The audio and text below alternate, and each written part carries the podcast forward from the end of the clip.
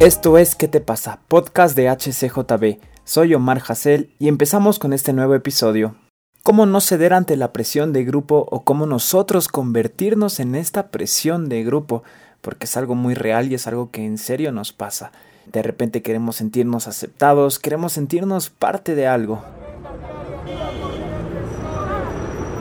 Y en este episodio de ¿Qué te pasa? tenemos un invitado muy muy especial. Él es Danny Mack, es parte del liderazgo principal de Vox y de Zion Church también es diseñador, crea bastante contenido, es DJ, a mí me gusta mucho esa faceta de él, todo lo que hace, es emprendedor, tiene bastantes, bastantes cosas, bastantes fortalezas y es un gran amigo, así que bienvenido Dani Mac, ¿cómo estás? Aplausos, aplausos. Muchas gracias por la invitación, ah, todo bien, todo, todo tranquilo, todo chévere. Qué gusto es tenerte acá con nosotros, Dani, realmente. Y bueno, la vamos a pasar muy bien. Justo hablando de esto, de la presión de grupo que yo creo que nos pasa bastante en nuestros hogares. Nacimos en un hogar cristiano, entonces como que se siente más. Y quería saber en tu caso, ¿cómo viviste tú esto de la presión de grupo? Yo puedo decirlo que lo viví por facetas, ¿no? Por, etapas ahí. En mi caso hubo como que escalones eh, y todo está basado en decisiones, ¿no?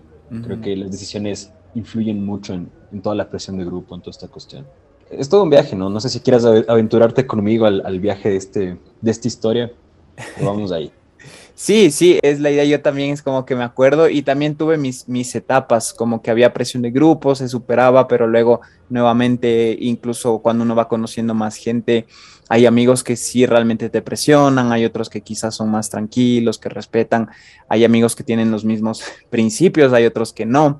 Entonces, más o menos eh, por estas etapas, ¿en qué áreas de tu vida te afectó esto de la presión de grupo? Porque ahí podríamos ser quizás más específicos, porque ya vemos esas áreas de nuestras vidas.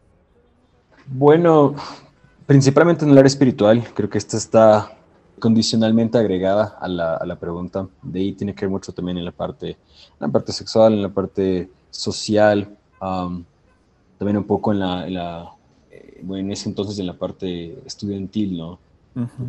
como te comento, viene desde hacia atrás, atrás, atrás, atrás. Entonces, en esas partes, ¿no? En, como que en estas áreas, estas aristas fue como que la más, las áreas que más contrapuntó la presión de grupo. En mi caso era igual, es como que empezaban las conversaciones, empezaba la música que escuchaban, las películas, el tipo de expresiones, o sea, incluso como que el diario vivir, quizás no dimensionaba yo que a veces eso venía del hogar o del ambiente en el que ellos estaban, de sus familias, y es como que uno no se daba cuenta que se estaba contaminando. Empezaba esta presión de grupo de que, ah, si yo hago esto porque todos lo hacemos y tienes que hacerlo y esto. Dani, ¿tú por qué crees que muchos cedemos ante la presión de grupo? Porque es que nos dicen algo y nosotros es como que, bueno, ya para ser parte del grupo, esa es la presión. Es justamente eso, ¿no? Creo que la, la palabra que más define el, el por qué es encajar, ¿no? Ponte a pensar esto, cuando vas al colegio, cuando vas a la universidad, a, un mundo nuevo, entre comillas, donde hay gente nueva, quizás gente que conoces, gente con la que te relacionas. se genera un círculo social muy, muy grande y con eso una ansiedad social muy grande. ¿Por qué? Porque el ser humano tiene por naturaleza este deseo de pertenecer. Entonces, el anhelo de pertenecer a un ambiente, a un grupo, a un espacio, de, de sentirse aceptado por este grupo, de sentirse aceptado por este espacio, es lo que empuja a muchos a, sacrificar valores, sacrificar quién uno es, dar mano abrir la mano de ciertas cosas, ¿no? Para, como quien dice, encajar de poco a poco en esta ansiedad social, en esta presión social, en este grupo en el que tú quieres sentirte parte de, ¿no? Creo que también viene la palabra, como tú lo mencionabas, y la identidad, ¿no? Cuando no hay una identidad bien, bien puesta, queremos ser parte de esto, queremos sentirnos aceptados, me pasó igual. Yo también era como que sabía bien claro, ponte que no debía decir malas palabras, pero me empezaban a ver muy diferente, como que este man no dice malas palabras y es como que no, no, no, entonces ponte yo en mi caso por el fútbol, yo escuchaba lo que decían y yo también lo decía, a veces ni sabía lo que significaba, pero era para sentirme parte, no para que ellos digan, ah, qué chévere, el, Omar también es parte. Luego llegaba a la casa, una mala palabra y tome en la boca, venía la, la corrección pero es porque quizás no tenía bien clara mi identidad, no sabía quién me daba esa identidad, quizás sentía esa diferencia que ahora lo veo como una fortaleza, sentía como una debilidad, ¿no? Como que, ah, yo soy diferente, me pueden hacer a un lado. Ahora, en mi caso creo que no se daba tanto o no existía esta palabra, pero bueno, yo creo que en tu caso sí ya era algo más marcado esto del bullying. Y creo que sí, esto de la presión de grupo se, se convierte en bullying, ¿no? Porque como tú dices, si no cedemos, si, si no nos sentimos aceptados, o también porque unos hacen bullying y la presión de grupo hace que todo el curso le haga bullying a la misma persona. Entonces, ¿cuándo crees tú que la presión de grupo se convierte en bullying y cómo podemos evitar eso? Ya, tengo dos escenarios de cómo la presión social se puede convertir en bullying. La primera creo que es el escenario más obvio y es cuando realmente eh, viene este remordimiento, ¿no? Y más que remordimiento es esta bueno, en, el mundo cristiano lo conocemos como temor a Dios, ¿no? Porque cuando hay temor a Dios, tú realmente vas a querer negarte a ceder tus valores, ¿no? Vas a querer realmente negarte a, abrir mano de lo que tanto has construido con Dios. Y cuando pasa esto, lo que sucede es que obviamente vas a ir en contra de la corriente, en contra de lo que eh, están haciendo, están diciendo, están participando, están actuando. Y ahí la primera señal de bullying es, claro, la, la gente te da la contra con groserías, y te comienza a discriminar, ¿no? Por quién eres, por lo que haces, por cómo te mueves, por cómo piensas. Y el segundo escenario es justamente dentro de la, de la, dentro de la presión social. Tú estás en esta meta de formar parte y en tu misión de formar parte hay ciertas cosas que te están costando de pronto hacer o participar de, por ejemplo, cuando te dicen, no, pásale un shot o, pásale una, una, cerveza para que beban, no, ahorita la vamos a poner ebrio y tú dices, no, pero no, no quiero tomar, no me siento bien tomando, y en estas te dicen, no, toma, porque si no tomas, entonces eres esto, eres aquello, no, tomas ahorita, y por ahí sale una palabrota. Esta clase de, de actos dentro de la presión social actualmente es casi como un bullying, no podemos considerarlo así, ¿por qué? Porque al final, a la final te están obligando, te están insultando, te están, están atentando contra quién realmente eres y con tu comodidad para que entonces pueda ser aceptado y pueda ser visto de una mejor forma. ¿Qué te pasa? Nuevo podcast de HCJB. Todos los martes tendremos un nuevo episodio.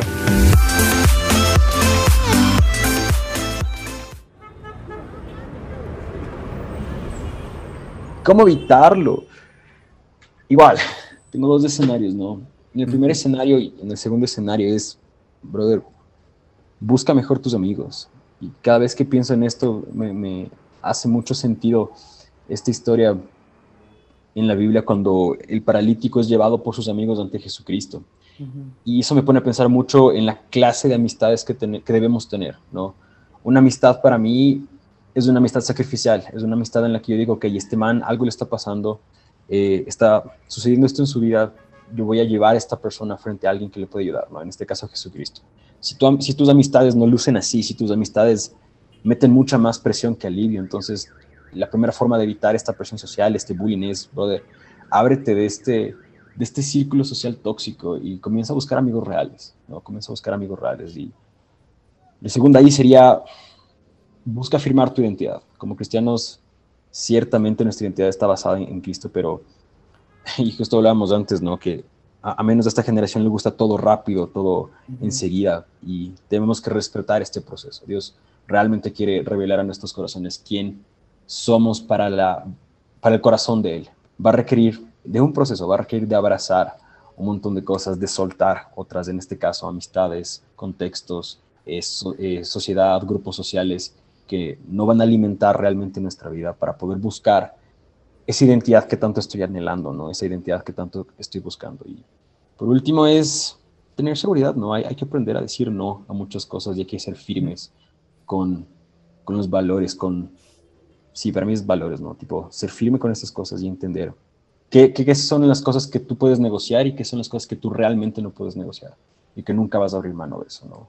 Sí, y como tú decías, se trata de tomar las decisiones, de aprender a, a decir no, y también viene el, el, hecho de entender que sea algo razonado, no nuestro no, no que sea un, no porque mis papás no me dejan o porque me van a hablar, me van a quitar, qué sé yo, el celular, me van a castigar, sino un no, quizás ponte, yo no tomo porque no me hace bien, porque me afecta en esto, no quiero probar esto porque me va a afectar en mi futuro. El simple hecho, no me voy a fugar del colegio porque quiero tener buenas notas, ¿me entiendes? O sea, cuando hay una razón, cuando le empezamos a, a razonar, es mucho más fácil tomar estas decisiones y eso también es, es, parte de entenderlo, ¿no? El por qué no, por qué yo quiero ser así, qué quiero para mi futuro.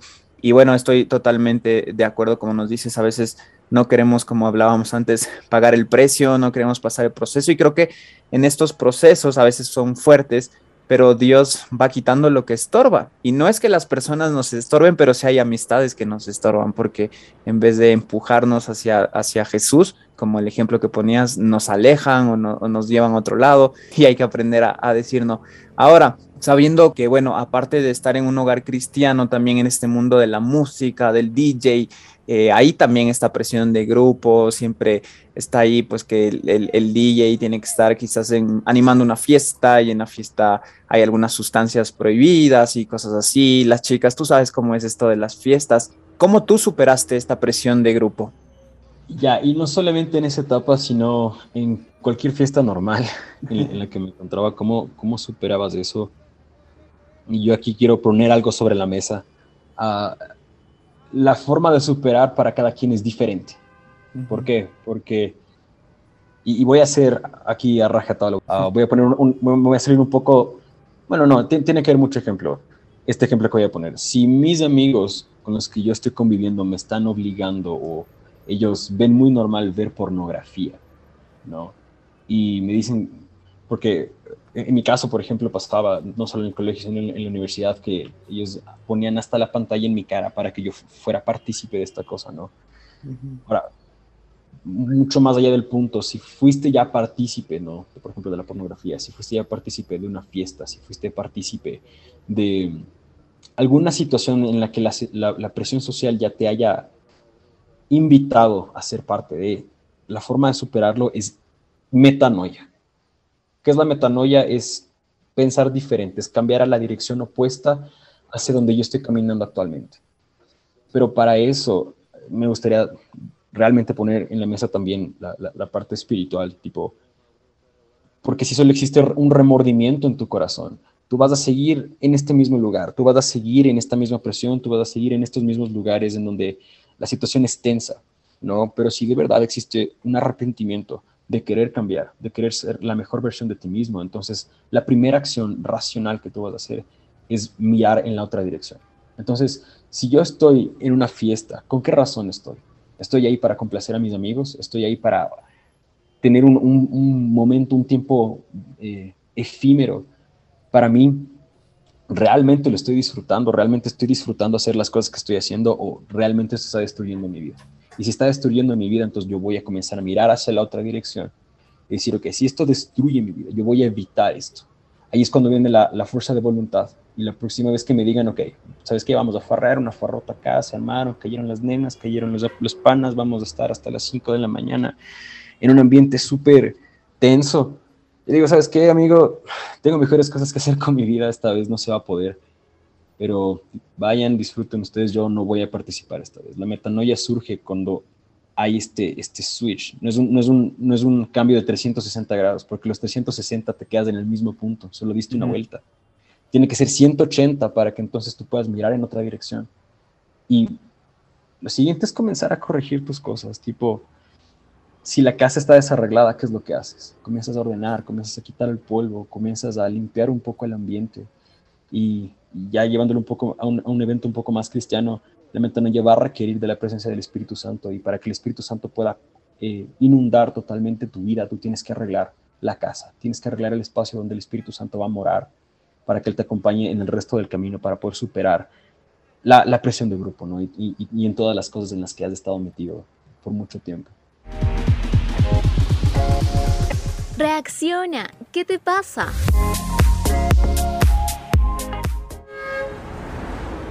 aquí vienen estos consejos, ¿no? Para manejar esta, esta presión de grupo. Eso está muy claro, o sea, cuando nosotros estamos bien en nuestra área espiritual, en nuestra relación con Dios, es muy difícil que nos influencien así, es, es como que ya sabes, o sea, sabes por qué no está bien, sabes lo que no te hace bien, lo que no te edifica, lo que no te va a ayudar en nada. Créeme que a mí me pasó, y, y creo que a ti también, Dani, por lo que nos decías, que era como que imaginarme un sábado de noche en una fiesta cuando yo ese sábado podía estar haciendo muchísimas otras cosas, quizás grabando una canción, escribiendo música con mis papás, disfrutando, yendo al cine, jugando FIFA, jugando fútbol. O sea, yo decía, es una pérdida de tiempo, ¿me entiendes? O sea, no me, no me da nada. Yo creo que ahí viene esto de la nueva naturaleza, no somos como la gente lo dice, como que, ah, los jóvenes son súper farreros y así, pero hay algo mucho más importante en la vida y eso no es disfrutar la vida. Creo que ir a una fiesta, no acordarse de todo lo que hiciste y decir que disfrutaste no, no va mucho por ahí. Te agradecemos mucho, Dani Mac, por este tiempo. Para terminar, quisiera que, que tú nos digas cómo podemos influenciar otras personas para bien. Hay una parte que a mí me encanta de una canción que dice, el grupo a mí ya no me presiona, sino ahora yo soy la presión del grupo. Hablando del lado bien, ¿no? De influenciar para bien, como que decir, ok, ustedes me están influenciando para esto, yo soy decidido, pero yo también puedo influenciar para enseñarles otras cosas. Ya, ah, solo para poner un punto más en la mesa de, la pregunta anterior, para conectarla con esta última pregunta, ah, yo creo que también um, no solamente manejar, sino superar la presión de grupo va a requerir también tu búsqueda incansable por propósito, porque una persona que tiene propósito sabe hacia dónde camina, y la persona que sabe hacia dónde camina no permite que cosas estorben su camino para poder llegar en este lugar. La influencia va a requerir relacionamiento. ¿Por qué digo de relacionamiento? Justamente por lo que estábamos hablando al inicio. La intimidad con Dios genera dependencia de Él y la dependencia de Él va a revelar la identidad que Él está depositando sobre mi vida. ¿Y por qué pongo esto ya de una vez tajante en la mesa? Porque soy fiel creyente que la única forma de influenciar es a través del servicio. Jesucristo lo hizo. Jesucristo era el primero en servir a todos a quien, o sea, que, le rodeaba, ¿no? Tipo, él, no solamente se sentaba como loco, se paraba como loco a dar parábolas, a predicar y a comenzar a cambiar la mentalidad de muchos, a comenzar a sanar a, los enfermos. El primero se ponía al servicio de ellos para que ellos entiendan el amor que Jesús cargaba. Y cuando ellos entienden el amor que Jesús cargaba, entonces Él venía con algo más. ¿Por qué? No por cuenta de lo que Él hablaba, sino por cuenta de reconocimiento. La gente reconocía lo que Jesús cargaba. Entonces, yo aquí quiero invitar a, todas las personas que nos escuchan a entender que nosotros cargamos algo dentro, no solamente órganos. Nosotros cargamos algo especial que Dios depositó desde el primer día en, el que Él nos creó. Y eso se va revelando poco a poco, mientras más tenemos intimidad con Él y mientras más asegura nuestra identidad. Entonces, cuando yo tengo estos, estos pilares dentro de mi vida, lo primero que voy a hacer es comenzar a servir, porque servir es es literalmente la manera más silenciosa de mostrar lo que yo cargo dentro. Y si quiero influenciar a las personas para bien, es, difícil, al menos en la actualidad, es difícil llegar como que, ah, Jesucristo salva, Jesucristo sana, porque la gente no te va a escuchar, la gente se va a aburrir, la gente te va incluso hasta condenar. Pero si tú eres de las personas que sirve y comienzas a servir a estas personas de una manera correcta, entonces la gente va a notar que tú realmente eres diferente diferente a ellos, diferente a su contexto y que tú cargas algo mucho más allá de lo que ellos pueden pensar o imaginar. Y esta parte donde conecta todo y tú puedes entregar algo mucho más para ellos, ¿no? para sus vidas. Es, es la respuesta con la que me quedo, es la respuesta que te puedo dar. Reacciona, ¿qué te pasa?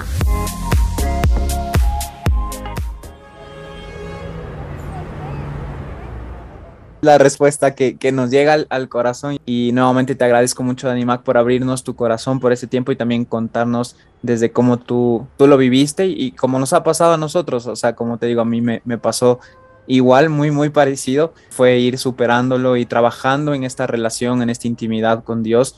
Creo que ahí ya viene todo esto, ¿no? Cuando hay una relación tan íntima con Dios, se nota, y vienen los frutos y es algo ya natural, o sea, no es ni forzado, no es como que tiene que haber frutos, sino ya está ahí y la gente lo nota. Ni siquiera tienes que decir, soy cristiano, porque ya se nota, ¿me entiendes? O sea, ya empiezan a ver las diferencias y hasta ellos mismos se preguntan, ¿y tú por qué eres así? ¿Y qué tiene? Y eso es así, entonces ahí es cuando estás haciendo las cosas bien y, hay que siempre como que trabajar mucho en, en, esta identidad con Dios. Así que gracias Dani, no sé, un último mensaje, también tus redes sociales para saber todo lo que estás haciendo, todos los proyectos. Un último es, Bueno, chuta, sería inspirar, inspirar a que no nos dejemos, no nos dejemos llevar por la corriente. Hay algo mucho más en nosotros que Dios quiere utilizar de una manera poderosa y grandiosa y simplemente tenemos que dejarnos influenciar por Él para que entonces podamos ser una herramienta en sus manos y poder influenciar a los demás. Hay un llamado muy fuerte en nuestra nación y en nuestra generación y no sé si, tú, te, te haga sentido, pero siempre que hay oposición, es donde más hay propósito. Y nuestra generación ha generado una posición increíble, pero es porque tenemos un gran propósito. Entonces tenemos que comenzar a, a, vivir realmente. Y bueno, si me quieren seguir en redes sociales y ver lo que está pasando, mis redes sociales son I'm Danny Mac y M D A N N Y M A C guion bajo. Ese es, es mi Instagram. Perfecto, yo sí lo sigo y, y, vale la pena todo el contenido, así que I'm Danny Mac. Les sugiero que lo sigan y de seguro te tendremos en un siguiente episodio. Así que muchísimas gracias, Danny Mac.